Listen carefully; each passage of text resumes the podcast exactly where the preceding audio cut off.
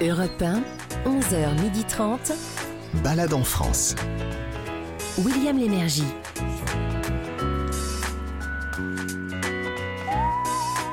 Madame, monsieur, bonjour, bienvenue à Balade en France. Vous savez, c'est l'émission dominicale sur Europe 1 qui vous propose de visiter, écoutez bien, sept sites remarquables dans sept régions différentes. Alors, nous commencerons par Toulouse tout à l'heure avec des animaux bizarres de taille exceptionnelle. Et vous êtes dans la halle de la machine, ça s'appelle comme ça, avec les créations de François Delarosière que nous aurons au téléphone.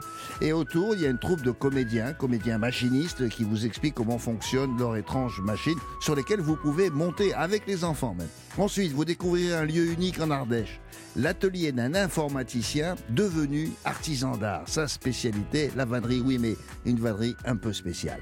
Vous montrez ensuite à bord du train des Pignes entre Nice et Digne-les-Bains. C'est l'occasion visiter tous les beaux villages qui sont situés sur la route entre la Méditerranée et les Arts. Et même pour le prix modique, vous aurez droit à deux trains. Ensuite, c'est Daniel Guichard qui vous parlera de la presqu'île qu'il adore, celle de Quiberon face à la côte sauvage. D'autre part, euh, si vous ne parlez pas toutes les langues régionales ou les patois régionaux, Sarah Doraghi vous révélera quelques expressions bien françaises mais que le temps a effacées. Eh ben, c'est bien dommage. Et pour clore la première partie, vous aurez le droit vous avez droit à une recette, euh, elle aussi régionale, bien sûr, puisque c'est notre vocation, avec le chef Fabrice Mignot, qui estime qu'elle mérite de dépasser la recette ses propres frontières. Aujourd'hui, c'est la tarte à la vergeoise. Je ne sais pas si vous connaissez. Mmh, Euh, et- bah oui, mais si je dis vergeoise, je dis sucre, et vous, alors évidemment, il roucoule quand on dit sucre, Gavitz. Euh, alors, cette tarte à la vergeoise, elle est célèbre dans le, dans le nord de la France. On va commencer par un site situé en Haute-Garonne, à, Toulouse, dans la halle de la machine. Et alors vous allez voir qu'il porte bien son nom parce que c'est là que se trouvent toutes sortes d'animaux gigantesques qui se déplacent grâce à des comédiens, des comédiens qui sont aussi machinistes. Et ces animaux que, que l'on peut d'ailleurs retrouver hein, dans, dans le monde entier désormais euh, et sur lesquels on, on peut faire une balade. Moi, j'ai l'impression que c'est leur base arrière, hein, ces animaux-là. Ils sont là, ils sont là l'hiver, tranquille. Mais il y a du monde. Hein. Gavin Clémenté Ruiz, qui sait tout grâce à son guide du routard sur euh, cet endroit, et, et qui mérite votre visite, va vous en dire plus. Alors, d'abord, où sommes-nous? On a dit Toulouse? Ouais, je sais tout, je sais tout. Euh, Attention, soyons modestes quand même. Bonjour William, bonjour à tous. Bah oui, Toulouse, on est à Toulouse, garde- exactement dans le quartier de Montaudran. Euh, c'est là où que sont stationnés, euh, comme vous l'avez dit, euh, avant de partir un peu partout en France, à l'étranger aussi, toutes ces machines qui constituent une sorte de, de bestiaire Mhm. mécanique géant créé par François Delarosière. Oui, vous avez raison de dire géant. Parce que c'est pas des petites bestioles. Ah non, Elles sont énormes, elles sont gigantesques. Il y, a, il y a, par exemple, je sais pas, une photo d'un minotaure. Bah lui, il, est- il fait pas loin de presque 15 mètres. hein. Ouais. Et puis, alors, il pèse pas lourd, c'est très léger, 47 tonnes. Oh, c'est rien une paille. Mais ça bouge quand même. hein.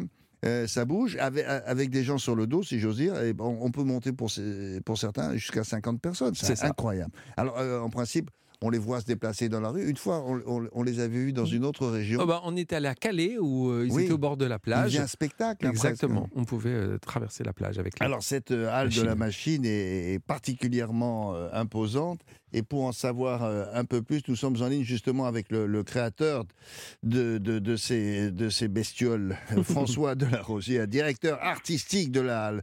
Bonjour monsieur le directeur. Bonjour, bonjour.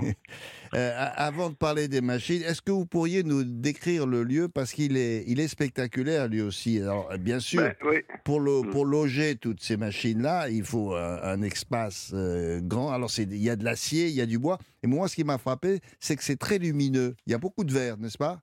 Oui, parce que enfin, alors, le lieu était un lieu un petit peu mythique puisqu'on est euh, au bord d'une piste aéronautique d'où s'envolait Mermoz, Saint-Exupéry. C'est Ah. le départ de l'aviation civile et donc c'est un endroit euh, vraiment euh, mythique. C'est le début de la, la mondialisation et de l'accélération des échanges, on va dire. Ah, et c'est là que vivent vivent nos machines géantes dans une halle de verre puisqu'on on travaille essentiellement dans la rue pour faire du théâtre de rue normalement. C'est Oui. là qu'elle Oui, c'est à l'origine, oui, c'est ça, c'était-. Oui, oui, c'était du théâtre de rue. Et puis voilà. Et, Et, puis- encore aujourd'hui, hein, encore aujourd'hui, parce que ces machines, quand elles sont pas à Toulouse, euh, s'exportent dans le monde entier pour aller faire des spectacles. oui, Ouais. oui, exactement. Euh, mais euh, là, je disais la base arrière, c'est-à-dire qu'elles viennent se reposer là. En fait, elles ne se reposent pas parce qu'elles sont visitées encore quand elles sont là. Oui, voilà. alors ça, me plaît beaucoup la, la base arrière parce que euh, en fait on appelle notre lieu l'écurie de, de, nos machines. C'est un Oui, peu être ça. au paddock, au repos avant d'aller faire le- leurs courses euh, à travers le monde. Et quand elles sont là, ben on peut ben, grimper dessus, euh, Oui. marcher dans ce morceau de ville en, en transformation, euh, voir une araignée géante se réveiller, croiser un minotaure avec Ah ses bah, le, cornes min- perçues le sur le minotaure, dos. ah, le minotaure, il a une tronche. C'est quoi cette matière là? Le corps du minotaure, c'est du bois. C'est Ah, du bois. Hein. Il, est, il est en tilleul en fait, hein. et puis il est, il est doré à la feuille d'or pour les Oh. inscriptions en fait euh, qui sont sur son corps, notamment un labyrinthe ou des, des signes, des hiéroglyphes et des, signes- des, des inscriptions cunéiformes. c'est magnifique. C'est les premières écritures du monde. Oui. mais, mais c'est vous, François, là, qui dessinez ça? Voilà, moi je, je dessine ces machines qui sont construites euh, pour, à Nantes souvent de- dans l'atelier de la compagnie La Machine et ensuite euh, en, mise en, en écurie, en fait au repos et visitable et visible, pas vraiment au repos parce que quand même c'est assez active, à la halle de la machine, à, à, Montaudran, euh, au bord de cette piste mais, aéronautique. mais- mais vous êtes euh, par, par formation dessinateur ou, ou architecte ou quelque chose comme ça? Je, suis- je suis constructeur et Ouais. j'ai fait les, les beaux-arts à Marseille. Ah, et c'est ça. À la fois je dessine, mais je dessine de façon un petit peu, on va dire, cohérente pour qu'une équipe de 20 à 80 Oui. personnes Puisse traduire. Eh oui, il faut Voilà, traduire le dessin, bien sûr. voilà. Euh, alors, Est-ce qu'ils se déplacent à, à l'intérieur, ces, ces, ces, ces immenses euh, grosses bêtes, à l'intérieur de la halle? Elles bougent un peu ou elles, Ah elles oui, sont- oui.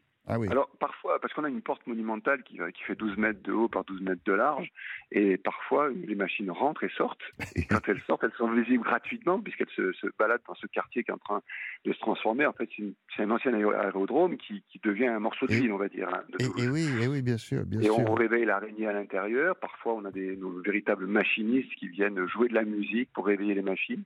Et puis, on, on visite, ce- on va à la rencontre d'objets qui sont parfois monumentaux parce que tout n'est pas grand. Il y a, il y a des merveilleuses petites machines comme catapulte à pain, euh, Mm. machine à caresser les plantes. euh, Ah, quand, quand- quand François euh, de la Rosière parle de- de- d'araignée, hein, il faut savoir que l'araignée, elle fait 6 mètres de haut, hein, et puis elle fait 6 mètres de large plus, quand même. plus, plus. Elle, fait- elle- elle peut aller jusqu'à 13 mètres. Ah, pardon. elle Quand elle se faire 20 déploie. mètres. Quand Ça, elle se déploie, elle fait 20 mètres. Voilà. Elle fait 38 tonnes, une araignée. voilà. Ah non, c'est 15 magnifique. tonnes parce que on a vu ces araignées sur la cathédrale d'Ottawa, la cathédrale de Reims et, et, ça- Et oui, sur oui. le toit de l'Hôtel Dieu. à- à- Elle, elle- à elle se balade. Mais quand je vois des engins pareils, je me dis, mais pour, pour, vous, vous les démontez pour les transporter si loin à l'étranger?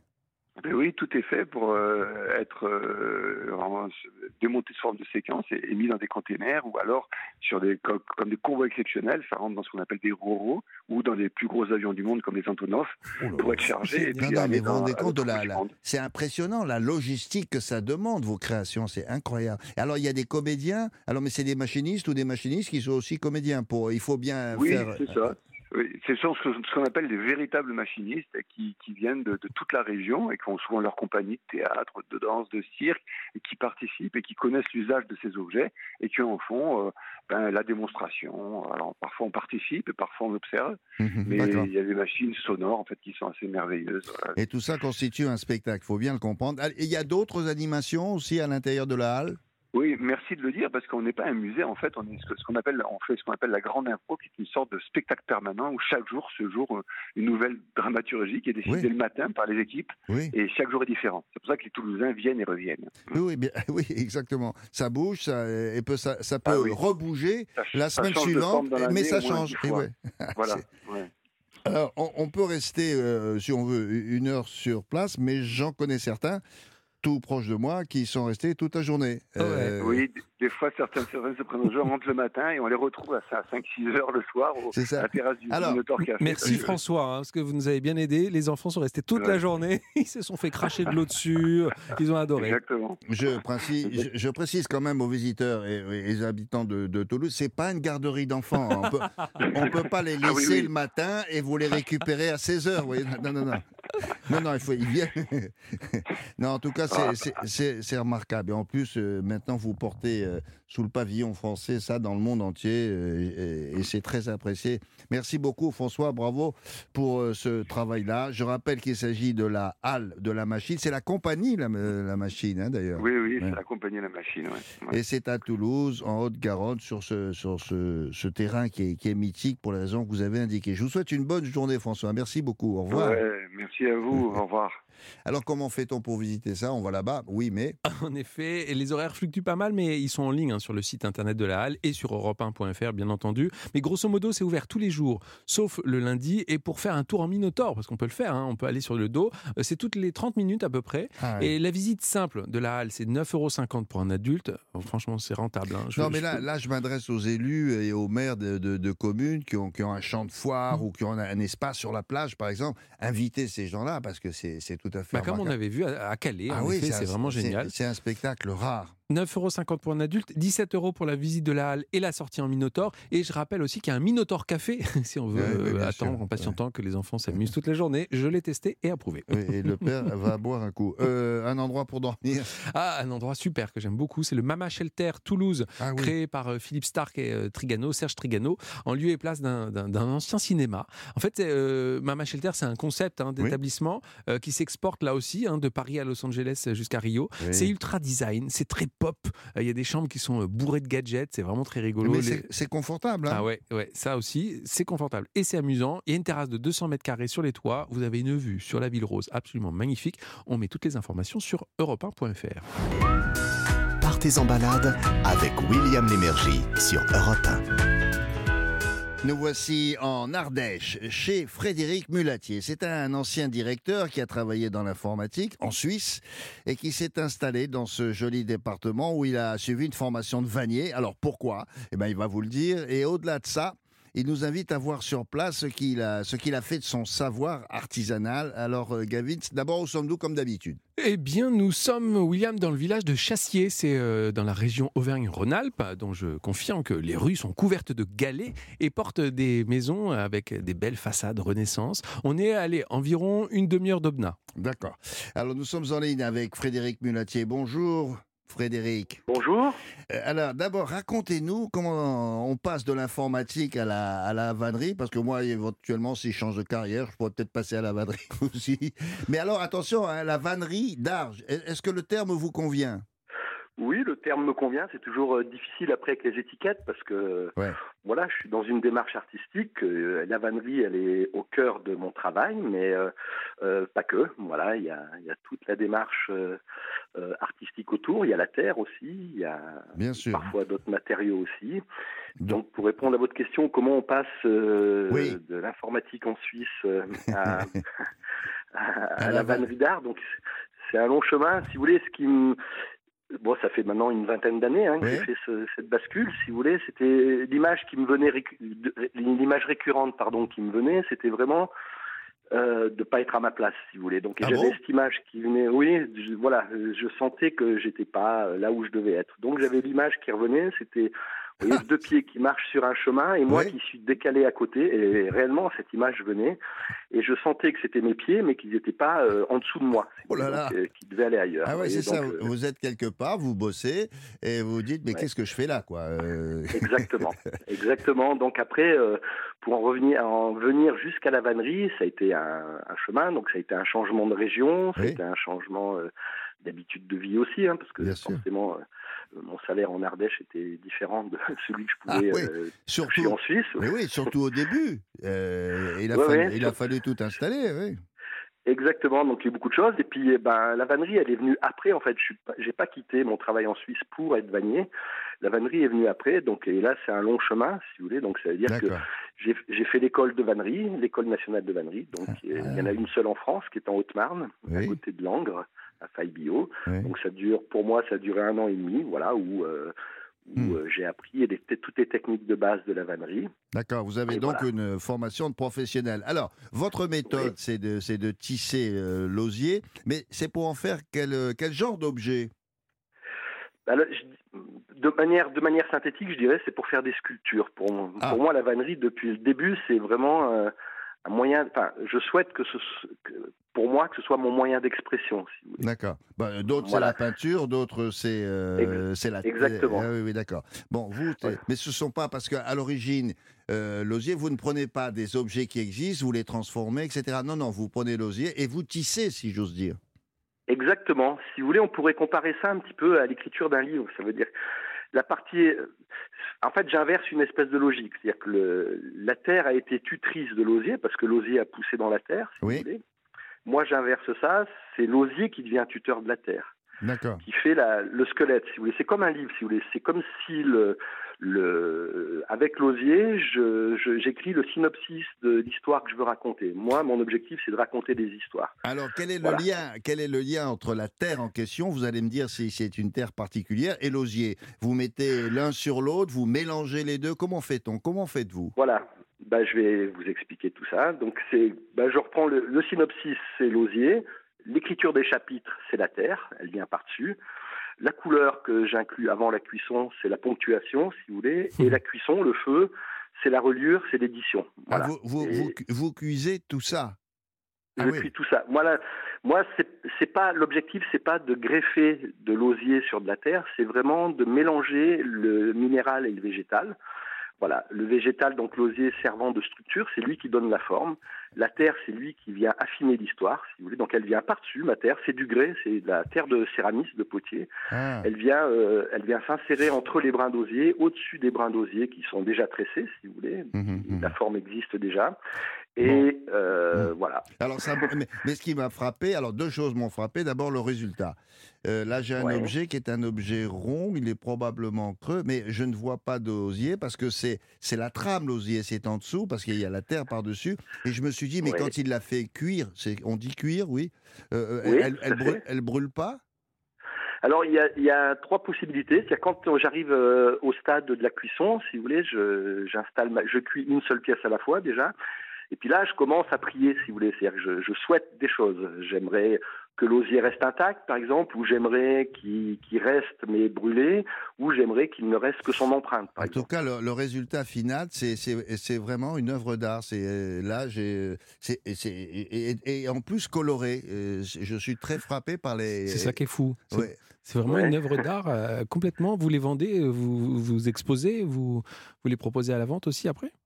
Oui, bien sûr. Bah, c'est mon métier, donc euh, je fais ça. euh, voilà, tout- toutes les, tous les jours, toute la semaine, toute l'année, au grand désespoir de ma compagne. Des fois, Oui, qui ne oui, je pas beaucoup. oui, je Mais bon, j'adore mon métier. Oui, ça, je vends soit à l'atelier, soit dans dans des galeries euh, en. France ou ailleurs. c'est- et c'est quoi ces couleurs? Parce que je vois un, un gris, euh, un, un gris assez clair. Je vois des nervures sur euh, sur la matière. C'est c'est magnifique ce que vous faites. Je, ne m'attendais pas à voir ça. On a récupéré Ah, une photo avec Marie Jacquet qui s'occupe de cette émission. C'est franchement c'est très joli. C'était Bah, merci. non non mais Bah, c'est le c'est le fruit d'une recherche. Vous n'avez pas appris ça à l'école ou alors c'est Non, je sais non, pas ah, c'est non. le, hasard. c'est quoi? Non, euh, euh, c'est en fait toujours l'objectif de raconter des histoires. La première histoire que j'ai voulu raconter, donc après avoir compris que pour aller où je voulais aller raconter l'histoire, il me fallait d'abord la technique. Donc il m'a fallu plusieurs années pour vraiment D'accord. maîtriser la technique de vannerie déjà. hein. Hmm. Euh, et après, j'ai voulu raconter l'histoire que les premières poteries, donc c'était une légende Ouais. que je m'étais inventée, avaient été euh, inventées par euh, les, nos, nos ancêtres Oui. préhistoriques. Donc Oui. et, et grâce au hasard aussi, c'est-à-dire qu'ils avaient, ils, pro- ils se promenaient avec leur panier, si vous voulez, et euh, ils le posaient dans la boue, ils ramassaient leurs baies, leurs champignons et tout ça. Une fois que euh, ils se sont aperçus que la terre crue, comme ça, la glaise, la Ouais. boue, protégeait de la lumière et de l'air. Puis un jour, ils ont inventé le feu, ils ont posé leur panier. Je vous la fais rapide, hein, mais ils ont posé leur panier pas loin du feu, et hop, les premières poteries étaient nées. Et, Ah bah et voilà. voilà. moi je tenais ma légende. Quand, Voilà. quand, quand on passe pour l'histoire par l'homme de Cro-Magnon, on comprend vachement bien. Ah non, non, c'est Donc impeccable. voilà, vous me demandiez si, si je l'avais inventé, cette technique, en fait, non. Non, c'est- nos ancêtres qui l'ont Bien inventé. sûr. Par contre, euh, voilà, j'ai mis au point. Et les couleurs, parce que vous m'avez posé la question sur les couleurs, Ouais, les couleurs, c'est des choses qu'on trouve que dans la terre en principe. Donc Bon. les bleus ou les gris vous voyez, c'est des oxydes. Hmm, Ça va être des oxydes de fer pour le rouge, ça va être du cobalt pour euh, Ouais. pour les bleus. C'est très joli, et- vraiment. Bah, c'est incroyable. Non, non, vraiment. Euh, Est-ce qu'on peut visiter votre atelier? Oui. Mais avec grand plaisir. Oui, Bon, oui, ben voilà. On va vous Je vous attends. On va, on va vous envoyer quelques auditeurs de- d'Europe 1 euh, et on retrouve vos œuvres dans les galeries. Si vous voulez aller là-bas, mesdames, messieurs, c'est à Chassier, c'est en Ardèche et c'est donc chez Frédéric Mulatier. Merci euh, pour cette Je petite visite. Je vous souhaite une bonne journée. Au revoir. Merci, au revoir William. Alors, est-ce qu'on peut séjourner dans la région, euh, Gavin? Ah bah oui, plutôt deux fois qu'une même. on va aller euh, se promener, on va aller voir euh, l'auberge de la Tour de Brison, c'est à Sagnac, à 10 km de l'atelier de Frédéric, ça tombe bien. c'est une valeur sûre depuis 1902, hein, c'est une, affaire de famille, on est à flanc de montagne. Et là, vous allez pouvoir dormir dans des chambres hyper modernes, mmh. avec une façade qui garde le, charme de l'ancien. 80 euros la nuit pour deux personnes, donc voilà, c'est le premier prix, c'est assez correct. Voilà. Et après, vous allez visiter l'atelier et vous allez euh, dire bonjour à Frédéric de notre part. Balade en France, présentée par William Lémergie. Madame, monsieur, en voiture, fermez les portières. Vous êtes euh, installé bien, hein. euh, dans, dans, le train qui part de Nice, direction Digne, dans les Alpes de Haute-Provence. Alors, on appelle ce train régional le train des Pignes, euh, pour une raison que l'on va vous indiquer. Sachez qu'il prend son temps, le petit train, parce qu'il fait hâte dans de nombreux villages qui méritent votre visite, bien sûr. Mais euh, ne, vous, trompez pas, parce qu'il y en a quelques-uns qu'on peut apercevoir dans d'autres régions, comme ça, qui sont un peu des trains d'opérette. C'est pas le cas là. Hein. Ils traversent 25 tunnels. Ils roulent sur 16 euh, viaducs. C'est spectacle grandiose 40 garantie, ah parce que quand vous êtes là-haut, et il emprunte 15 ponts euh, métalliques façon euh, Eiffel, vous voyez. Euh, tout ça, c'est des œuvres d'art. Alors, il n'est pas tout jeune quand même, mais il est en super forme, hein, parce qu'il est parfaitement entretenu depuis des siècles, deux d'ailleurs, mais c'est pas le même qu'il y a deux siècles. D'abord, Gavitz ça vous explique avec son guide du routard à la page Train d'épines. Qu'est-ce qu'il y a à cette page-là? Eh bien, William, mon, mon, cher guide du routard, il vous dit que le train d'épines tire son nom de sa lenteur à l'époque de la vapeur, parce qu'il avançait tellement lentement à l'origine qu'on avait le temps de ramasser les pignes en bordure de la voie. Autrement dit, bah, c'est les pommes de pin. Ah. Le train des pignes, ah, qu'on avait le temps de descendre et d'aller ramasser deux, trois pommes. Bon, mais, mais aujourd'hui, parce que euh, là, je le vois, il y en a deux sortes de trains, on va y revenir, mais le, celui qui est le plus moderne, euh, il n'a pas gardé son allure de sénateur, il, y va. Non, non, ça, ça, va mieux, ça va mieux quand même. Et il avance entre 60 et 80 km/h, donc ça va, c'est pas un TGV, c'est un TPV, un TPV. train à petite vitesse. Mhm. Ça vous permettra de, de, bah, de, bien apprécier le paysage. D'accord. Alors, la ligne du train des Pignes a été construite, c'est fin, fin 19e, c'est ça? C'est ça, la date anniversaire de de l'ouverture dans son intégralité de la, ligne commerciale Nice-Digne, parce que c'est le trajet, et celle de son inauguration, c'était le 3 juillet 1911. Mmh, mmh, mmh, Mais à l'origine, quel était le but? C'était quoi euh, Parce qu'il il, montait assez haut quand même. C'était pour, pour, pour désenclaver peut-être C'est ça, c'est ça, complètement. Au départ, c'était vraiment pour. C'était la priorité même, de désenclaver la vallée du Var, et notamment euh, la sous-préfecture de Puget-Ténier. Euh, et au départ de Digne, était recherché un débouché vers le sud, en fait, en, en desservant Saint-André-les-Alpes et Castellane et l'option finalement qui a été retenue, c'est la jonction entre le Haut-Var et Nice, décidée en 1901. Oui, mais comme je le disais tout à l'heure, on a eu des chiffres assez spectaculaires. C'est une île comme celle-là qui a demandé d'énormes travaux, vous vous rendez compte, tous ces ouvrages Ça a duré longtemps? Oui, oui, oui. oui. Alors c'est l'impulsion hein, conjointe des militaires pour la section entre Grasse et Nice et aussi du département pour la ligne Nice-Puget-Ténier. Et les travaux de voie euh, ont été entrepris euh, à partir de 1890. Euh, les mmh. deux sections euh, Colmar, Grasse, Nice Latiné ont été ouvertes en 1892. Puis euh, il y a eu ça, s'est échelonné euh, tout le temps jusqu'à l'inauguration en 1911. Tout ça pour prouver que ça durait quand même très longtemps et pour cause. le train aujourd'hui, il est, il est panoramique évidemment. Il faut qu'on regarde un peu partout, non? Et, les rames sont très modernes. Ça. Je rassure tout le monde. Hein, c'est un train hyper moderne. La ligne ferroviaire fonctionne toute l'année du lundi au dimanche avec de nombreuses circulations chaque jour hein, entre Nice, et Nice et Digne. Il y a quatre allers-retours Nice-Digne. Mmh, elle a mmh, une, mmh. donc une double vocation c'est bah, déjà pour aider les gens à aller travailler hein, euh, sur, la, sur la côte, et puis le soir remonter, euh, et, aussi pour s'amuser, pour aller faire, pour aller, pour sortir le soir un petit peu et se, mhm. promener et aller euh, profiter de la région. Oui, alors il y a ce train-là moderne, et puis il y a un train, il y a un vieux train vapeur aussi. Et eh oui, c'est ça qui est bien, c'est que il y a, Mais on choisit, on peut choisir. Oh, alors on peut, bien sûr, bien sûr qu'on peut choisir. Il y a la ligne, on va dire modernisée sur la ligne d'époque, mais il y a aussi toujours le petit chemin, la ligne de petit chemin de fer, le, train à vapeur, le, le, qui fait c'est le tough tough quoi, vraiment. Et, euh, et là, c'est assez amusant parce qu'on peut, on peut le, le prendre. C'est un tout, un tout petit, euh, un tout petit morceau de territoire. Hein. c'est entre mmh. Puget-Ténier et Anote. C'est pas toute l'année. Hein. c'est de mai à novembre. Euh, mais c'est vraiment sympa parce que on, peut en profiter et, et, se croire au temps, au temps dernier, au, temps, au siècle dernier. Mais un train, le, moderne, qui, il a, il a une petite tête de TGV lui, hein, quand même. il a le nez un peu comme un TGV. Il est très moderne celui-là. Et, et l'autre, est-ce qu'on peut, il s'arrête, on descend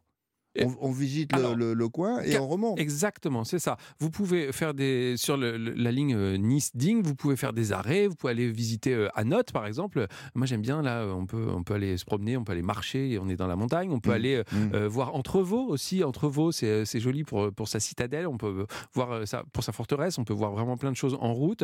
Euh, non, en effet, sur la journée, vous pouvez faire Nice-Ding et puis faire des petits stops, remonter Mm. et repartir et comme ça pour Et passer une bonne journée. éventuellement déjeuner sur place, par exemple. Bien entendu, bien entendu, on va en profiter pour aller. euh, bah, une adresse que j'aime bien, euh, c'est l'auberge Loustalé. C'est à la colle Saint-Michel. Alors, Ça s'appelle la colle Saint-Michel? Ouais, et en fait, la colle, ouais, comme de la colle. Euh, c'est une auberge de haute montagne. En fait, on est dans une ancienne ferme aménagée. On peut y dormir, on peut y manger de la viande locale, on peut aussi, c'est, l'agneau hein, dans, dans le coin. Il y, a, il y a aussi des plats à base de plantes avec des herbes des montagnes. William, je vous ai mis un Mm. petit velouté d'ortie, tiens. Mais ça, a- ça, ça a l'air.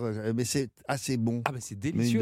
Je l'ai, testé et approuvé là encore une fois. J'ai, adoré cette auberge. Vraiment, c'est, Mm. super. Et en fait, ce qui est beau, c'est ça, c'est ce train qui passe, ce train aussi bien moderne que ancien, et on peut le- en profiter pour une journée ou, ou même Oui. plus. hein. On peut, on peut faire des stops euh, pendant une petite semaine.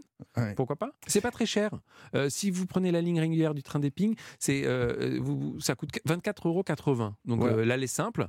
Et pour le petit train vapeur entre Puget et Anote, eh ben c'est 23 euros pour un aller-retour et 43 euh, 23 pardon. C'est 23 euros pour un aller et 43 euros pour un aller-retour. Ben voilà, visite originale, complète. au moins, euh, au moins une journée, sinon un peu plus euh, dans cette région-là. Exactement. que vous allez bien découvrir parce que c'est c'est plus long que ça en a l'air. Alors voici maintenant autre chose, euh, les commentaires d'une personnalité qui, qui vous parle d'une région qu'elle aime tout particulièrement. On fait ça chaque semaine à la même heure à- au micro d'Europe 1. Là, c'est Daniel Bourreau qui a interviewé Daniel Guichard. Alors c'est un amoureux de la presqu'île de Quiberon euh, en Bretagne qui nous en parle avec, euh, avec passion bien sûr. Et c'est juste en face de la côte sauvage qu'il évoque pour nous cette euh, belle région. Balade en France sur Europe 1. Bonjour Daniel Guichard. Bonjour, bonjour. Alors j'annonce tout de suite une bonne nouvelle à, à tous ceux qui vous aiment et ils sont nombreux. Vous allez commencer l'année 2023 avec un concert au Grand Rex à Paris le 8 janvier et ce sera fait. le début d'une grande tournée à travers la France. Et alors justement, partez sur les routes et alors pour Balade en France, euh, bah, vous avez choisi une, une escale qui nous arrange bien parce que c'est très beau. Vous avez choisi de nous parler de la presqu'île de Quiberon dans le Morbihan. Vous avez passé euh, une bonne partie de votre enfance, je crois, hein, des vacances en tout cas. Quiberon, Quiberon, pour moi, c'est synonyme de, de famille parce que mon père est né ici. Il a été élevé par ses grands-parents et depuis mon enfance, enfin depuis que je suis né, je suis toujours venu ici en vacances. Alors je ne trahis pas un secret, je crois que là vous nous parlez et vous avez une vue magnifique justement. Bah, je suis dans le camping-car avec lequel je tourne et euh, j'ai la côte sauvage en face de moi. La mer est un petit peu grise. Il y a eu la tempête il n'y a pas longtemps. On s'est fait un peu secouer la couenne, mais euh, c'est bien. Donc c'est un endroit idéal pour faire des, des randonnées. Alors qu'est-ce qu'on y voit? Il y a l'air du, il y a l'air du vivre. grand large, mais Oui, c'est simplement vivre, Daniel. Ici, les gens qui aiment marcher, respirer, euh, quand il n'y a pas trop de vent, s'éclatent. Et quand il y a du vent, ils, sont, ils ont l'impression d'être des goélands ou des mouettes. Ils se font secouer. Quoi. alors moi j'ai vu quelques, quelques photos, on dirait un peu des cartes postales. Il y, a, il y a un château par exemple pratiquement au milieu de nulle part, le château Turpo. Oui, le château Turpo est un château moderne, en fait. Il a été acheté par je ne sais plus quelle famille très riche il y a euh, pas mal de décennies. Oui, au Il début était- du XXe siècle. Voilà, c'est ça. Et il est euh, sur le, le port Marias, qui était le, le port où il y avait beaucoup de sardiniers, beaucoup de pêcheurs avant. Maintenant, il en reste plus beaucoup. Mais euh, il est typique. Il a, il fait un petit peu château hanté. Enfin, il y a un truc un peu bizarre. Et puis tout, tout ce secteur est assez sympathique. Moi, je trouve que il y a, euh, il y a une vision, une vision de l'infini quand on regarde la côte. Il y a Belle-Île d'un côté et l'océan et l'horizon. Moi, c'est ça que j'aime. Alors il y a, il y a- je crois qu'il y, a des- il y a des menhirs, le menhir de Goalenec, c'est ça. Oui, il y a des menhirs qui sont sur le. euh, il y en a au, au, au Manémeur, c'est au, au- là où il y avait la maison de mon père, et il y a des, des, menhirs comme il y en a un peu plus loin quand on va sur Carnac, mais ici il y a quelques petites choses de cet ordre-là. Il y a des choses fabuleuses. Il y a un air particulier, il y a une lumière particulière. Euh, quand on a la chance de voir des couchers de soleil, et Dieu sait placé comme je suis, je les vois, il n'y a jamais un soir qui ressemble à un autre. Jamais dès qu'on est sur une côte sauvage, et la côte sauvage ici à Quiberon est assez magnifique, euh, on a l'impression d'être ailleurs. On est sur la Terre, on est dans le monde, mais on est ailleurs. On se sent tellement petit et tellement ramené à la réalité, pas du tout d'une manière humble de ce que l'on est. On se sent vivant et on fait partie de l'univers. C'est ça qui est formidable. J'ai l'impression finalement la vie est bien faite parce que ce paysage vous ressemble un peu. Tout à fait. Alors tout à fait. Il a un côté fracassé de tous les côtés. Il faut faire gaffe où on met les pieds sinon on se prend une gamelle. Euh, il ne faut pas jouer les matamores parce que c'est pas toujours euh, prudent. Et euh, on peut rester assis, euh, comme le chantait si bien Alain Barrière, je reste des heures à regarder la mer. Mm. C'est magnifique. C'est vraiment magnifique. En réalité, on se vide la tête, on peut y réfléchir et penser à rien. Alors cet été, vous nous avez offert un beau cadeau avec une nouvelle chanson inédite, Un matin sur la Terre. Et surtout, vous repartez sur les routes de France. Donc, alors un concert le 8 janvier au Grand Rex à Paris, mais ensuite une grande tournée en France à partir du 19 janvier. Vous aimez cette vie de tournée, Daniel? Ça vous convient? Bah, Oui, c'est-à-dire que je vais dire que j'ai fait exactement ce qu'il fallait pour l'aîné. Je me balade avec le camping-car depuis 15 ans, 16 ans. Bon, écoutez, merci Daniel Guichard pour cette visite euh, de Quiberon et bonne route pour cette belle tournée en France. Merci. Et ben, on va faire ce qu'il faut. Un petit coucou à, William quand même. Ah, oui. On peut, lui souhaiter un bon dimanche. Je crois qu'il vous aime beaucoup, il sera content. merci Daniel. Bonne fin de journée, au revoir. Comment ça va, Daniel? Vous avez entendu ce garçon là euh, il parle comme il chante. C'est pareil, ça, mmh. ça cogne, il a ce vocabulaire formidable. Et il, est chez lui là-bas. Il faudra qu'on vous raconte ce que c'est qu'un camping-car et comment on s'en sert, parce que c'est vraiment une bonne idée de se déplacer comme ça. Alors, on dit merci à nos deux Daniel donc, y compris Daniel Moreau. Je rappelle que vous pouvez aller l'applaudir au Grand Rex. Alors, ça sera à partir du 8 janvier, j'aurai l'occasion de vous le redire. Et il sera en tournée à partir du 19 janvier, parce qu'il viendra se balader en France, mais chez vous, tout au long de l'année 2023. Alors un avant-goût maintenant de ce que vous pourrez entendre dans ce concert, c'est la toute nouvelle chanson de Daniel Guichard, il vient de vous le dire, ça s'intitule Un matin sur la terre. Partager les jours, les nuits, inventer une autre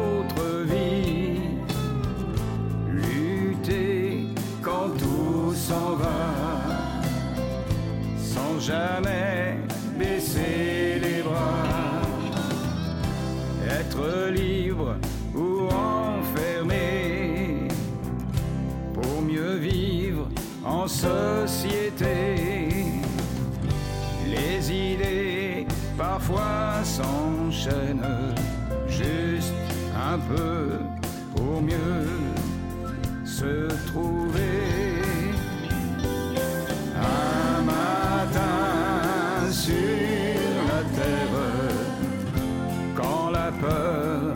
S'en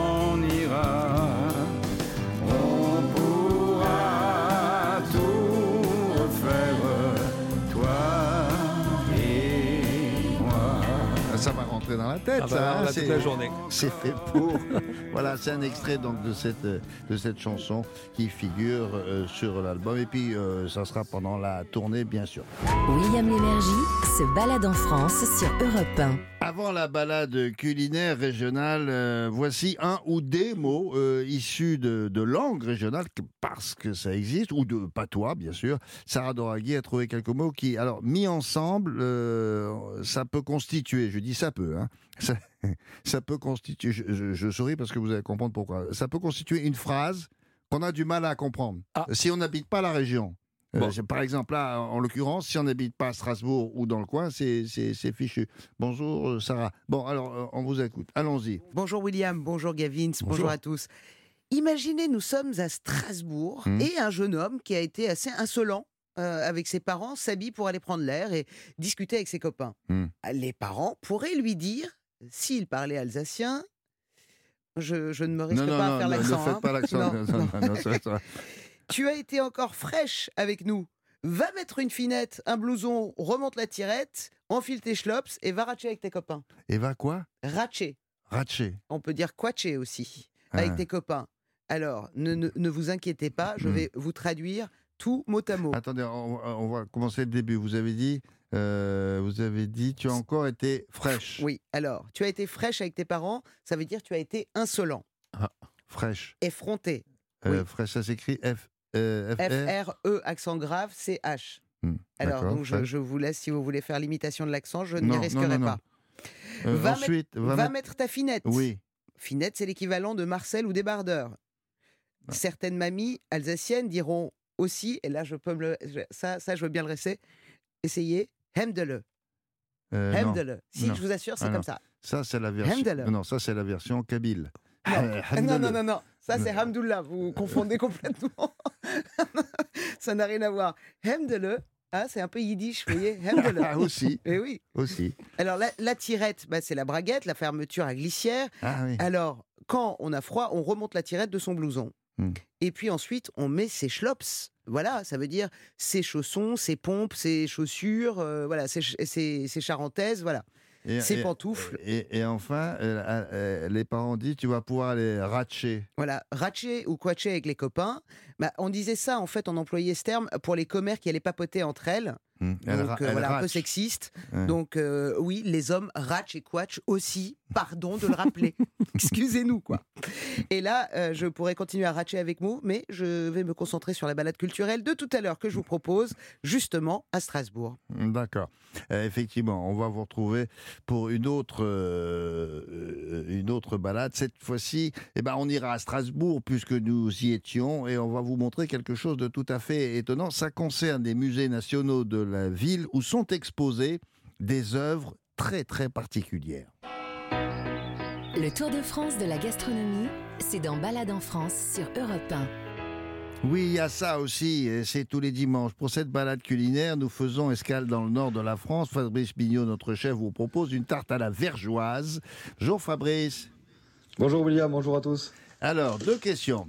Euh, La première, euh, tarte, je vois à peu près ce que c'est, mais euh, qu'est-ce que c'est qu'une vergeoise? Et, et après, vous me direz si tarte, c'est le mot qui convient. Exactement. Alors là, la vergeoise, bon, c'est- un sucre non raffiné qui, qui a des petites notes de caramel, qui étaient très très très bon d'ailleurs, que l'on retrouve particulièrement dans la, dans la cuisine du Nord, car il est issu en fait du jus de la betterave, et qu'on retrouve aussi euh, dans le Nord. Euh, du coup, c'est logique. Donc en fait, on va on va distinguer ce sucre par sa couleur blonde ou brune, mais c'est souvent confondu avec la cassonade. Bah oui, moi. Alors là, ça n'a rien à voir. La cassonade vient du sucre de canne. Ah. Donc vous voyez bien la différence. Euh, ouais. Si on demande à un ch'ti, par exemple, de la cassonade, il va vous donner de la vergeoise. Hmm. Mais si vous demandez au reste de la France de la vergeoise, ils vont vous donner de la cassonade. C'est un peu le problème. Bon, bah, très on bien, confond là- un peu les deux. Quoi. Oui, mais enfin, c'est à, à peu près le, le- le même produit, non? Ben, visuellement, oui, mais franchement, en Oui, goût, ça n'a rien à voir. visuellement. Ouais. D'accord. Visuellement, oui. Bon, à part Euh, et du coup, d'o- d'où ça vient le, le nom euh, Ouais. vergeoise Je m'excuse d'avance. Hmm. Euh, en fait, c'est qu'une fois cuit, on le coulait dans des, dans des moules. Et ces moules s'appellent des verges. Mhm. Voilà. Et du coup, euh, qui a donné le nom à vergeoise. Ah, d'accord. Mais les, les- les verges en question, c'est quoi? C'était des, des, des, cerceaux, c'est vrai Des ça? cerceaux, en fait. ouais. Vous savez, En- en, en fait, imaginez-vous. euh, ouais, voilà. Imaginez-vous un caramel. Allez, si je, si je réduis un peu. Et en fait, on le coulait pour faire des pains de, de sucre. Et Hmm. en fait, c'était dans des cerceaux en bois. Ah, Ça s'appelait les verges. Alors, coup, à, ver- à part ça, de la vergeoise, il y en a, a qu'un seul genre de vergeoise. Ah, enfin, non, non, il y a, il y a la vergeoise brune et blonde. Ah. Alors la brune, elle, elle a, elle a un- en fait, elle est cuite deux fois la brune, donc elle a vraiment un goût de beaucoup plus caramel. Alors que la blonde, elle a plus un goût de sucre un peu blanc, c'est-à-dire elle est plutôt neutre. Donc du coup, euh, voilà, c'est pas le même goût. Surtout pour la pâtisserie, on va utiliser la brune en fait, la, la plupart du temps. Mhm. Et si on veut sucrer par exemple un café, quelque chose où on veut pas donner de goût, on va utiliser la blonde. Et il faut, il faut, faut- il faut, il faut faire attention à un truc. Là, je rigole pas. Non, Et, oh là, euh, William mais non, non, non, ça- Excusez-moi, ça m'a échappé. Et on va faire vraiment attention à ça. Mm. C'est que des fois, on voit, je le vois, moi, des paquets avec écrit saveur vergeoise sur du sucre. Mm. Alors ça, c'est ça, c'est niette. Ça, ça c'est en fait, c'est qu'on a ajouté des arômes de caramel à du sucre. Donc ça, c'est pas bon. C'est pas Ça, la pas bon. ça, euh, Il est en colère là, on le sent. Là, ouais, là, ouais, là, je suis colère. Ça se voit pas, mais là, je suis énervé. euh, je, vous- je vous avais posé une deuxième question à propos de la tarte à la vergeoise. Ah. Mais est-ce que c'est une tarte? Une tarte, pour moi, c'est c'est rond et on met quelque chose dedans. Ouais, alors ça, ça, c'est encore une problématique des, euh, des recettes euh, régionales, c'est que là on dit tarte, mais en fait euh, c'est une brioche. Pas Ah bon facile. hein. Ah oui, mais en fait c'est la tarte, c'est juste la forme. En fait c'est rond, mais l'intérieur c'est pas une pâte, si vous voulez, brisée, pâte sucrée. C'est pas une pâte dure, c'est une brioche. Du Ah. coup, bon voilà quoi. Euh, on, on appelle ça la tarte au sucre du Nord, mais c'est pas une vraie tarte. Mais Voilà. c'est épais Ouais, alors en fait, oui, c'est que imaginez-vous une, je sais pas comment je pourrais vous dire, euh, oui, un peu épais comme une, une focaccia un peu, euh, Ouais. un peu abaissée, quoi. On va dire une petite brioche. Ouais. Et dans le centre, on, on appuie avec les doigts, on fait un petit creux. Oui. Et c'est là où on va balancer en fait la- le sucre. Du coup, c'est entre la, la tarte et la brioche. oui. Ah, d'accord. Et on fait cuire tout ça après? Oui, voilà, je, je vais vous donner la recette bien, mais, mais vous allez. voir, je, je vais vous la réduire hein, pour, pour aller vite. hein. Allez, Vous, chiche. vous faites, vous faites une pâte à brioche, du coup. Donc, vous mélangez euh, le lait, la levure, la farine, les œufs et le sel. Ça, c'est classique. Vous ajoutez du beurre. Et en fait, vous allez bien le laisser euh, mélanger. Et vous allez voir, la, la pâte va se décoller elle-même de votre, de votre robot. Et ça veut dire qu'elle est prête. Vous la laissez pousser. Du coup, vous voyez bien que c'est pas une, c'est vraiment une brioche parce qu'on va laisser pousser. En fait, cette brioche, on la met dans un cercle à tarte. C'est là où ça redevient un peu une tarte. Et en fait, on va faire un petit creux avec la main au centre de, la, de notre brioche. Et là, attention, on y va, là, c'est gourmand. hein. Là, on y balance de la crème fraîche, des œufs et de la vergeoise. Là, c'est. Et ouais, mais à la crème fraîche Ah, et les œufs, la ver- il reste au centre ou il, s'est- il se répartit Et non, non, sur non, ça, ça reste au milieu comme si c'était un appareil, vous savez, comme si c'était une, une garniture, comme on a appuyé avec les doigts au centre et qu'on a mis cet appareil dans le centre, il reste au milieu. Ah bon, Et d'accord. comme c'est pas assez gourmand, on y balance des petits morceaux de beurre aussi avant de les cuire. ça, ça vous plaît pas, Sarah C'est- c'est- ça- Elle a l'air de pas comprendre. Expliquez-lui.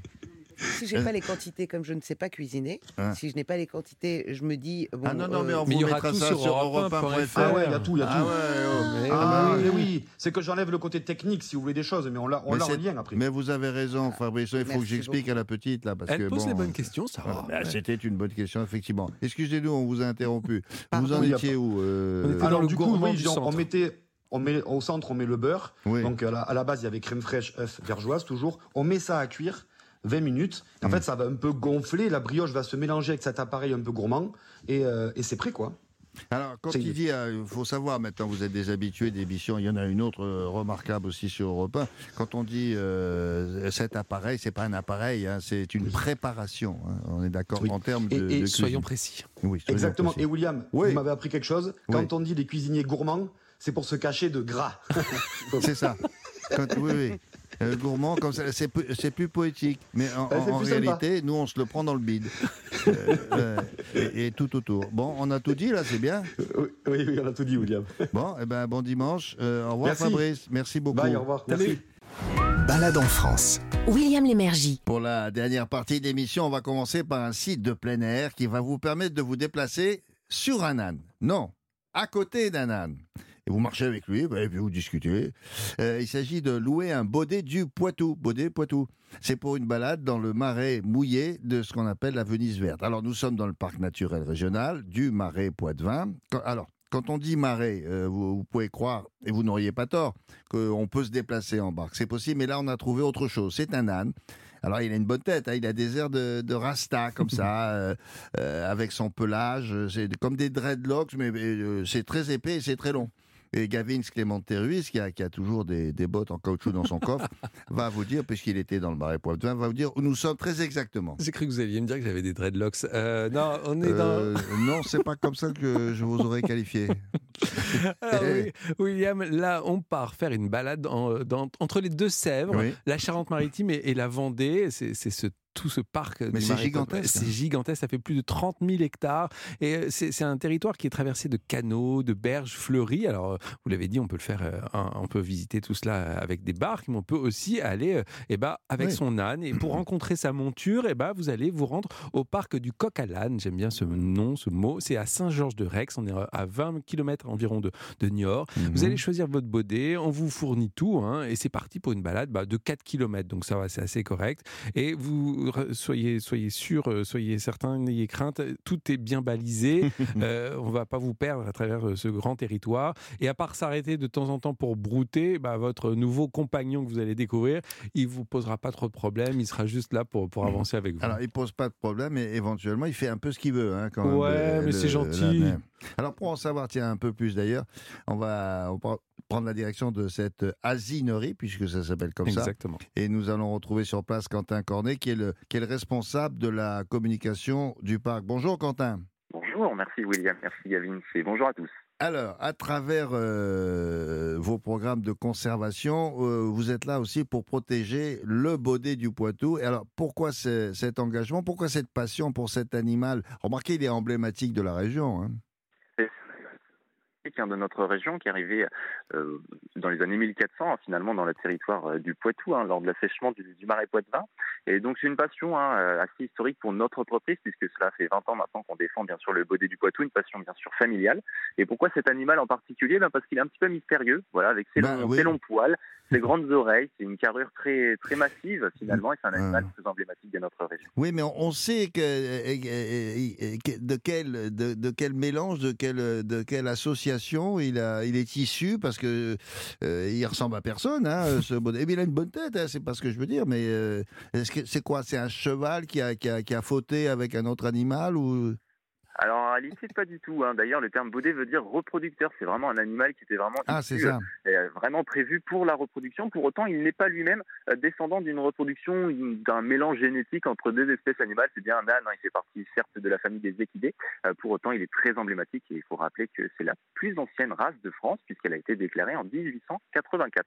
Bon, alors, puisque nous parlons de lui, euh, c'est lui le transporteur. Qu'est-ce qu'il a de particulier? Moi, j'ai commencé par parler de ses longs poils, mais c'est ce qu'on voit euh, tout de suite, euh, c'est plus spectaculaire, non? Exactement, tout à fait. Alors le rôle de transporteur, bah, il est tout simplement dû parce qu'il est le plus grand âne de France. C'est l'âne le plus fort, le plus grand. Il va mesurer jusqu'à 1m65 au garrot. C'est pour ça qu'on dit de lui que c'est un très bon transporteur, c'est un très bon géniteur. Euh, pour autant, lui prête une autre image, celle de ses fameux longs poils. Pour autant, c'est pas une caractéristique principale, mais c'est la plus iconique et c'est celle euh, dont on se rappelle le plus. D'accord. Mais un, un âne euh, en promenade, euh, je disais tout à l'heure, il y a deux choses. C'est un, il se promène à l'allure qu'il veut et il s'arrête euh, quand il veut. J'ai toujours entendu dire ça, moi. Effectivement, on dit souvent que l'âne est têtu hein, par rapport à son cousin le cheval, mais en fait, en réalité, euh, c'est un animal qui est extrêmement intelligent. Il est doué d'une très grande euh, intelligence, notamment grâce à ses grandes oreilles. On s'en moque souvent, mais il permet notamment à l'âne d'entendre jusqu'à 7 km aux alentours. Ça lui permet d'avoir une bonne ouïe et donc une bonne connaissance du terrain. Donc, du fait qu'il est un petit peu maître de son terrain et de sa randonnée, de temps en temps, il en fait un petit peu ce qu'il veut. Oui, mais a- pour le coup, il faut pas tirer sur la longe en disant viens ici. Non, euh, il, faut, il, faut, faut y aller mollo. Hein. Exactement, c'est vraiment un animal qui n'aime pas trop la contradiction, c'est un animal qui est assez posé, qui est très qui finalement est un bon aventurier que si on le comprend et que si on l'écoute, donc rien ne sert de tirer dessus, il faut toujours le manier avec précaution si je puis dire. Euh, J'avais entendu dire ça, et je vais même vous dire très précisément, je me demande si c'est pas François Mitterrand qui aimait les ânes et qui avait dit que c'est un animal intelligent, disait-il. Euh, c'est vrai Alors, je me rappelle- Je me rappelle plus si c'est François Mitterrand exactement, mais en fait, en, réalité, euh, l'âne, euh, on a souvent dit qu'il était têtu, mais si on remonte au XIIe siècle, à l'époque, euh, rappelez-vous peut-être, on mettait le bonnet d'âne, non pas sur les enfants qui étaient pas sages ou les cancres de, les- de la classe, mais bien au contraire, c'était sur les enfants qui étaient voués à une très grande carrière politique, économique et future. Et donc, effectivement, l'âne, bien avant nos siècles actuels, a été vraiment beaucoup plus estimé Mmh, qu'il ne l'est aujourd'hui. Mm. Mais lui, il sait où il va, là, sur le chemin. Là. Euh, bon, il y a, y, des- sûr. il y a des panneaux, il les lit et puis il va tout droit, quoi.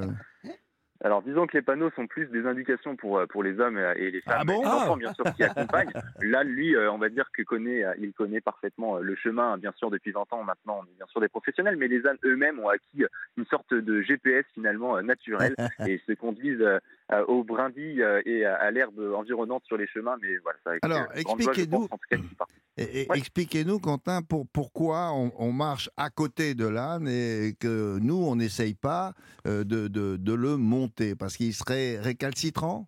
Alors en effet, effectivement, on ne s'assoit pas, on ne monte pas, ou du moins pour les adultes, hein, bien sûr, les enfants, eux, ont le droit de monter dessus, pour la simple et bonne raison que l'âne n'a pas la même colonne vertébrale que le cheval, ainsi donc il ne peut pas porter autant que le cheval, Ah. son cousin. Euh, bien sûr, il peut, euh, si je puis dire, porter des marchandises. D'ailleurs, on va dire l'expression l'âne batté. Ah oui, on mettait un bas. L'animal, On mettait un tout bas à fait, c'est lorsque l'animal va porter des, des marchandises, Et des oui. enfants aussi, par exemple. Voilà, mais Et pas oui, des adultes. ah tout oui, vous avez raison. Quand on mettait un bas en bois, c'était pour l'aider parce que c'était pour pas casser sa colonne vertébrale. Ah, Exactement. ouais, C'est ouais. euh, en fait un équipement qui va vraiment appuyer sur les côtes, sur les flancs, qui va permettre à l'animal de, de- de pouvoir se promener ou de travailler en toute sécurité pour sa colonne vertébrale, bien sûr, parce que c'est pas sa fonction première. Alors on marche à côté de lui. Ouais, On longe les canaux ou pas? Bien sûr, alors sur le marais de Saint-Georges-de-Rex, là où est établie notre entreprise, bien sûr notre parc, mais c'est surtout un marais qui est extrêmement pédestre, extrêmement cyclable. Donc il y a bien sûr les canaux hein, qui sont originels dans le, dans le marais finalement, Mhm, mhm. d'où le terme de la Venise verte. Donc vous pourrez bien sûr découvrir euh, ces beaux paysages. Et quand on se promène, là, on, on voit des, des oiseaux ou, ou d'autres habitants du marais? Bien sûr, bien sûr. Alors euh, que ce soit les hérons, par exemple, les vaches maraîchines ou encore quelques chevreuils qui se baladent dans le marais, euh, il y a plein d'animaux, que ce soit la faune ou même la flore euh, locale et sauvage qui sera à, à découvrir. Et l'avantage d'être à pied à côté d'un âne, c'est que c'est un mode doux et donc la nature se réveille plus facilement. D'accord. Euh, ça prend combien de temps à peu près une balade là? Parce qu'on est à pied, hein? Bien sûr, bien sûr, bien sûr. Mais alors c'est assez étonnant parce qu'en réalité, l'âne, quand il est motivé et qu'il avance parce que l'homme l'a compris, eh bien ce qu'il faut savoir, c'est qu'il marche à un bon pas, à un bon rythme. Il va marcher entre 5 et 6 km heure. Ah Donc bon en réalité, pour votre randonnée de 4 km avec l'âne et vos enfants notamment, Mhm. euh, vous serez sur une durée de 1 heure et demie, 2 heures à peu près de randonnée. Alors, les- l'âne reproducteur, ça me fait penser à. Moi, ça me fait penser Ouais. à un livre que j'ai lu qui s'appelle euh, Les Confessions d'un Mirbalais. Euh, Mirbalais, c'est le- l'âne de Mirbeau, non Dans le Poitou, c'était un âne vi- vigoureux et donc ça donne Un âne euh, repro- reproducteur.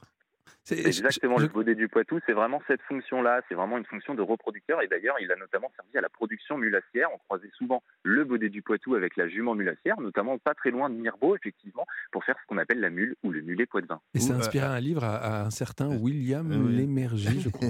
Non, non, parce qu'il y avait des, il y avait des gens, des jeunes gens à l'époque, nous sommes au 18e, qu'on appelait des mirbalais, parce que c'était des, des garçons particulièrement vigoureux. Et ça faisait allusion à, euh, au baudet du Poitou. Voilà. Qui avait une certaine euh, Voilà, une force. certaine, une, une certaine vigueur. Bon, ben, on a tout dit, hein, Quentin, pour cette balade originale. Je rappelle que c'est à, à dos, non pas à dos, mais à côté du baudet du Vous êtes Poitou. rassuré, William, parce que ça fait une semaine qu'il m'en parle. hein. Je ne comprenais pas pourquoi on montait pas. Maintenant, j'ai compris parce qu'il a la colonne vertébrale fragile. Bon, c'est ça se passe au parc du Coq à l'âne de Saint-Georges-de-Rex. C'est dans le marais Poitevin. Voilà, on a tout dit. Le marais Poitevin, tout ça, c'est la Venise euh, verte. Merci de la, de la promenade. Merci beaucoup, Quentin. Bonne journée. Merci à vous, bonne journée, au revoir. Au revoir, Gavin. Ce que ça, ça coûte combien? Eh bien, pour faire la visite du parc animalier de 2 heures euh, jusqu'à la journée, l'ensemble des activités, euh, pour proposer la, la découverte du marais, ça n'excède pas 50 euros pour une famille. Donc, euh, Pour ça une va- famille? Ouais, pour une famille. Donc voilà, c'est correct hein, pour une journée si vous êtes, euh, si D'accord. vous êtes à plusieurs. Et même si vous voulez dormir dans le parc, c'est possible puisqu'ils font également chambre d'hôte à l'asinerie. Euh, c'est des chambres vraiment pleines de charme, euh, entre 85 et 140 euros la nuit pour deux personnes. Euh, Il y aura et il y a aussi un, un- un restaurant que j'aime bien euh, au, au niveau du nom, ça va plaire à Sarah. Ça, ça s'appelle Lana Rosé avec une En carte un- en un seul mot. Euh, Lana Rosé, Ah, oui. avec euh, une carte 100% féminin. On en profite. La culture, toutes les cultures, sont dans Balade en France sur Europe 1. Toutes les cultures, exactement. Voici justement une balade culturelle. Nous sommes dans l'Est de la France, à Strasbourg en particulier, dans les musées de la ville où sont exposées des œuvres spoliées par les nazis, des œuvres que l'on appelle MNR. Pour- pourquoi ce nom d'ailleurs, Sarah? Alors, on les appelle des œuvres MNR, ce qui veut dire musées nationaux récupération, Mhm. parce qu'elles ont été récupérées en Allemagne à la fin de la guerre, et depuis cette époque, on n'a toujours pas identifié les propriétaires ni leurs descendants. Ces œuvres ont été confiées à un certain nombre de musées nationaux, Mhm. et 27 d'entre elles sont conservées à Strasbourg et exposées jusqu'au 15 mai 2023 dans la galerie Heitz au Palais Rohan. Alors, je rappelle pour mémoire quand même que beaucoup d'œuvres euh, ont été restituées aux familles des propriétaires au cours des, des 70 dernières années. Mais effectivement, il y a celle-là qu'on connaît moins et qui avait été en, en grande partie volée à, à des familles juives, bien sûr. 61 000 œuvres et objets d'art ont été comme cela restitués à la France. Mhm. Plus de 45 000 ont retrouvé leurs propriétaires et pour d'autres, c'est toujours en cours. Et 70 ans plus tard, c'est Voilà. incroyable. Alors, il y a parfois des litiges, Ouais. hein, et puis il y en a 2200 euh, qui ont été confiés à la garde des musées nationaux, Ouais. et qui en déposera dans plusieurs euh, musées régionaux. Mm. Parmi ces musées, il y a ceux de Strasbourg, Voilà. et la ville a eu l'excellente idée de les réunir en un seul lieu pour une exposition. Alors, c'est une, euh, une exposition qui dure en- environ 7 mois pour ces euh, 27 heures euh, seulement. Et, c'est assez rare finalement. hein. Oui, c'est une longue période, euh, plusieurs mois, pour à la fois offrir la possibilité aux Strasbourgeois et à tous les visiteurs d'admirer ces œuvres, Mmh, mais mmh. aussi pour donner un temps important pour éventuellement euh, que les propriétaires, Oui, sinon sûr, les ayants droit, euh, bah, de tomber sur leurs biens ou d'avoir euh, ainsi la chance de, de les récupérer, le ou les récupérer d'ailleurs. Alors vous disiez qu'il y en avait 27, que Ouais. 27 Que En 27. France, euh, il y a environ 2200 œuvres réparties dans les musées de Ah oui, France en attente de leur d'accord. propriétaire. Je trouve que c'est une très belle façon d'offrir cette opportunité, eh bien de remettre une œuvre à son propriétaire, mais aussi, avant que cette œuvre euh, ne parte vers son propriétaire ou ses ayants droit, bah, de donner cette chance aux visiteurs de contempler ces Mmh. œuvres qui ne sont que de passage finalement. Hmm, D'accord. Alors pour en savoir plus, nous sommes en ligne avec Paul Lang, qui est le directeur des musées de Strasbourg. Bonjour Monsieur Lang, bonjour Monsieur le directeur, bonjour Paul. Bonjour, William. Ah, Alors dites-moi, comment ces œuvres sont réparties dans les musées de la ville? Eh bien, elles sont, ils sont donc ce sont 27, comme vous l'avez dit, qui sont répartis sur quatre de nos dix musées, en l'occurrence le musée des Beaux-Arts, qui conserve pas moins de 20 peintures, le musée des Arts décoratifs, le musée de l'œuvre Notre-Dame et un ciselet au notre musée d'art moderne et contemporain. D'accord. Euh, mais euh, il y a des histoires qui, évidemment, euh, euh, circulent autour de, de- de ces œuvres-là. C'est vrai que certaines ont appartenu au triste Göring? Oui, quatre d'entre elles, effectivement, euh, c'est-à-dire le, le, le, comment dire, le prioritaire, si vous voulez, euh, revenait à Hitler lui-même pour son futur musée un peu mégola, un, un peu di- surdimensionné, euh, pour le moins, c'est le moins qu'on puisse dire, euh, à Linz. Et ensuite, le second choix revenait à Göring et ensuite à d'autres dignitaires de ce sinistre régime, effectivement. Et quatre d'entre eux qui sont assez révélateurs de ses goûts, notamment pour la peinture allemande et, pour le nu féminin, parce que vous avez deux grands, grands tableaux de nu féminin qui sont effectivement conservés chez nous. Mais euh, euh, il y a aussi euh, dans cette exposition un hommage. Alors, tout le monde ne connaît pas Rose Valland. Il faudrait juste peut-être dire qui elle est et pourquoi cette exposition. Ben, écoutez, un. Alors effectivement, Rose Valland a joué un rôle déterminant au musée de l'Orangerie parce qu'elle cataloguait et elle euh, et cartographiait véritablement l'ensemble des œuvres qui étaient à la fois spoliées ou pillées, parce qu'il n'y a pas que des spoliations aussi. hein. Il y a également le résultat des pillages qui était alors euh, elle risquait sa vie pour cela. Euh, et elle était donc euh, en tant que conservatrice au musée de l'Orangerie et cartographiait et, et- et inventoriait l'ensemble de ces tableaux, qui a, ce qui a considérablement facilité le travail à partir du moment où ces 61 000 œuvres sont revenues en France euh, dans les années, dans la seconde moitié des années euh, euh, des 40, et c'est en grande partie grâce à elle que 45 000 ont pu être restitués à leur légitime propriétaire. On- Maintenant, on- il en reste encore toujours 2200. Eh, eh, oui, oui, oui. On parle d'elle d'ailleurs dans ce film, je, je- il me semble, qui est, qui est, qui est pas très vieux. Hein. Euh, Tout à fait. on, on voit et que nous présentons et que nous présentons euh, en tant que documentaire euh, Ah en bon? annexe à l'exposition. Et Ah pouvez d'accord, c'est- le film avec, euh, avec Georges Clooney et et- et il y a une participation de Jean Dujardin, me semble-t-il. Euh, non, euh, alors ça c'est le. Alors nous présentons un, tout petit peu plus sérieux et un peu. C'est un documentaire que nous Ah présentons bon, en boucle. d'accord. Il y a une BD mais aussi. ceci dit, mais ceci dit, il faut essayer d'aller voir euh, Monument Men, même si c'est en, en grande partie un peu romancé. hein. Oui, oui, peut-être. Mais c'est bien d'avoir parlé de, de- de ce travail-là. Alors, euh, pourquoi faut-il autant d'années pour, pour identifier le propriétaire d'une telle œuvre?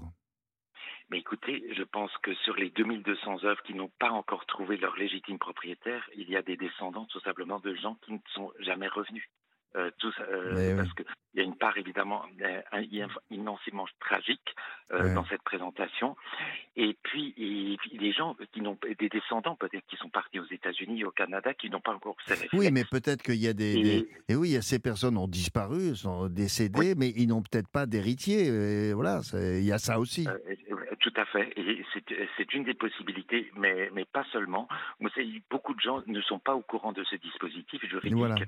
Et, euh, ça, et l'une des missions et une, une des vocations de cette exposition, c'est précisément rappeler tout cela et pour faciliter la recherche et euh, pour retrouver effectivement euh, les descendants de- des Voilà, c'est pour ça que oui, c'est pour ça que nous aussi on en parle aujourd'hui.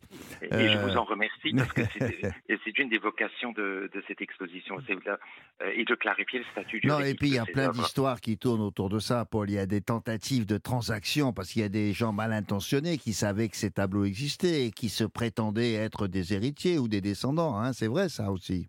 A- euh, Bien évidemment, ça, il y a eu des abus totalement contre-productifs, notamment dans les années 80 et 90, de la part de certains avocats, effectivement, qui avaient euh, et qui continuent en grande partie. Euh, Ouais. ça, c'est évident.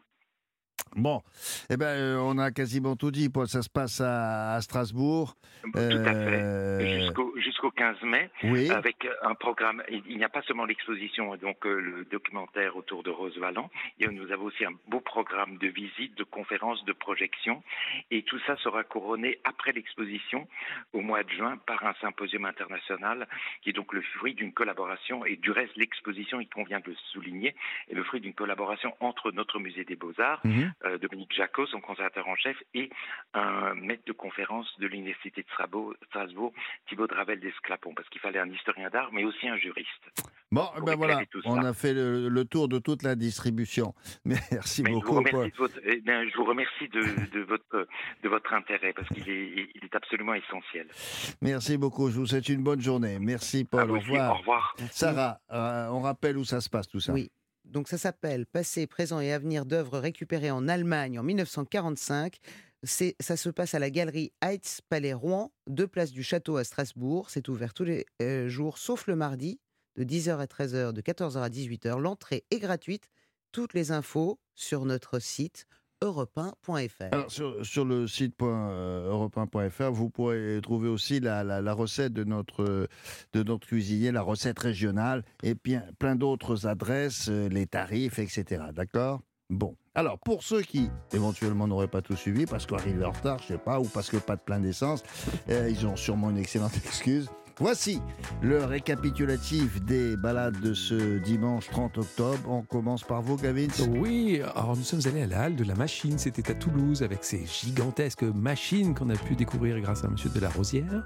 En Ardèche, on a découvert le travail d'un vannier d'art, Frédéric Mulatier, un ancien Ah oui, si informaticien. vous passez par là, allez voir parce que c'est in- inattendu. On n'a jamais vu des œuvres comme ça. William a mis une option sur un beau bol. euh, Ben oui, c'est très bizarre. On dit, on dit des vanniers, mais euh, c'est pas ça qu'on voit tout de suite. C'est de l'art. On a pris aussi le train d'épines. C'était entre Nice et Digne-les-Bains et on a vu des paysages absolument magnifiques. Et enfin, on s'est promené dans le marais du Poitevin à pied, en barque, mais surtout avec un âne, le fameux baudet du Poitou.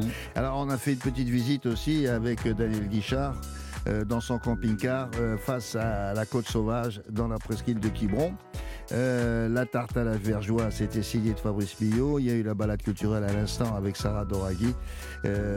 Merci à tous. Merci à Marie Jacquet. Merci à Pierre Samanos et Inès à Rome. Nous vous donnons rendez-vous alors dimanche prochain, 11h sur Europe 1 pour découvrir ensemble sept nouveaux sites, sept autres régions. Passez un excellent dimanche. À la semaine prochaine.